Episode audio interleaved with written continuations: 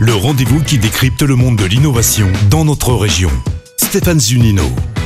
Bonjour à toutes et à tous. Chaque année, le diabète continue de progresser en France avec plus de 3,5 millions de personnes traitées. Le plus courant est le diabète caractérisé par une hyperglycémie. Pour pallier aux contraintes du traitement et consacrer moins de temps et d'inquiétude à la gestion de cette maladie chronique, un dispositif médical innovant a vu le jour avec la société grenobloise Diapeloup. Bonjour Marc Julien. Bonjour. Vous êtes le co-dirigeant de Diapeloup aux côtés d'Éric Unecker. Quelle est cette nouvelle technologie que vous avez développée pour le traitement du diabète de type 1 Bonjour. Donc euh, effectivement, euh, euh, à Grenoble, une équipe s'est constituée pour essayer de simplifier et d'automatiser, de personnaliser le traitement des personnes qui ont un diabète de type 1.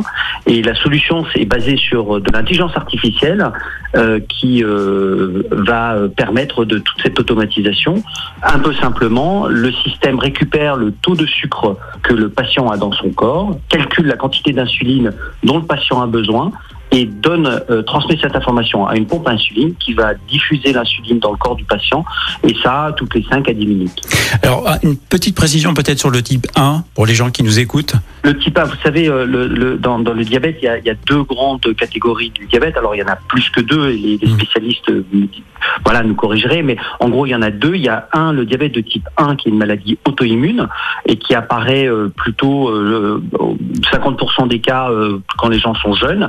Et puis, il y a le diabète de type 2, qui est en fait un développement d'une résistance à l'insuline, et qui est ce qu'on appelle plus généralement le diabète des gens qui, euh, qui sont un peu plus vieux. Donc, vous avez inventé cette intelligence artificielle thérapeutique qui permet de réguler de manière euh, automatique euh, la diffusion de l'insuline, c'est ça? Absolument. Donc, euh, c'est comme comme vous dites, le, le- le patient devant se- s'injecter régulièrement de, de l'insuline. Mhm. Euh, donc, ça fait une charge mentale très importante pour lui, puisqu'il faut qu'il prenne des décisions euh, très régulièrement sur la quantité d'insuline dont il a besoin. Et donc, nous, notre objectif, c'est que c'est pour ces personnes, en fait, on va on va les décharger de cette un prise de décision et deux du calcul de la quantité d'insuline dont il aura besoin et donc euh, leur simplifier la vie. En gros, hein, un patient qui a un, un diabète de type 1 doit prendre à peu près une centaine de décisions médicales euh, par jour et par nuit. Ah oui, c'est énorme. Et donc, euh, et donc nous, euh, avec notre système, en fait, on va le, on va lui, lui, lui automatiser et tout en personnalisant la réponse hein, euh, le, à, à son besoin d'insuline.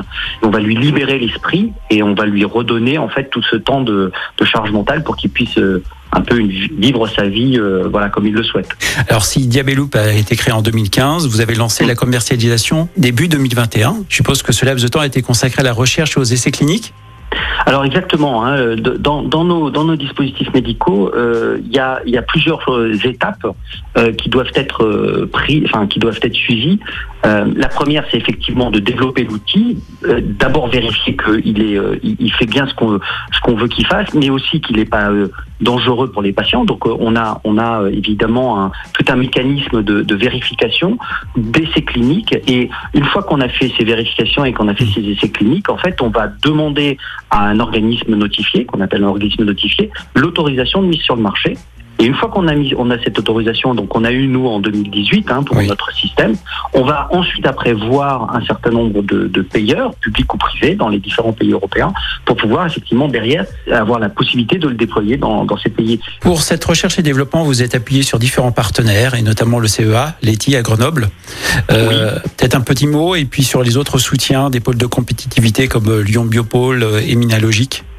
Oui, alors absolument. Euh, Le, moi, j'ai l'habitude de dire que, que notre solution, c'est vraiment le- le- euh, l'enfant du génie français euh, par excellence, euh, parce que c'est euh, l'association en fait de, de médecins de très très haute qualité qui du, du- donc qui était sur la région parisienne, hein, l'hôpital sud francilien, et puis du côté technique du CEA Leti, donc à Grenoble, et, et puis des financements de la BPI, et, et donc on a on, on a effectivement pas mal de soutien de Minalogique euh, sur un certain nombre de, de projets et, et aussi Lyon Biopol euh, du côté euh, lyonnais puisque Lyon Biopol est spécialisé dans toute la partie euh, Estec. Eh bien, on vous souhaite un, un vrai succès. Merci de nous avoir présenté cette solution innovante, ce dispositif médical pour euh, donc les diabétiques. Merci Marc Julien. Merci beaucoup de, de votre accueil et, et au plaisir. À bientôt. Au revoir. C'était Eureka à retrouver en podcast sur lyonpremière.fr. Eureka avec Minalogic, pôle de compétitivité des technologies du numérique en Auvergne-Rhône-Alpes. Et le CIC Lyonnaise de Banque, construisons dans un monde qui bouge. Écoutez votre radio Lyon Première en direct sur l'application Lyon Première, lyonpremière.fr et bien sûr à Lyon sur 90.2 FM et en DAB+. Lyon Première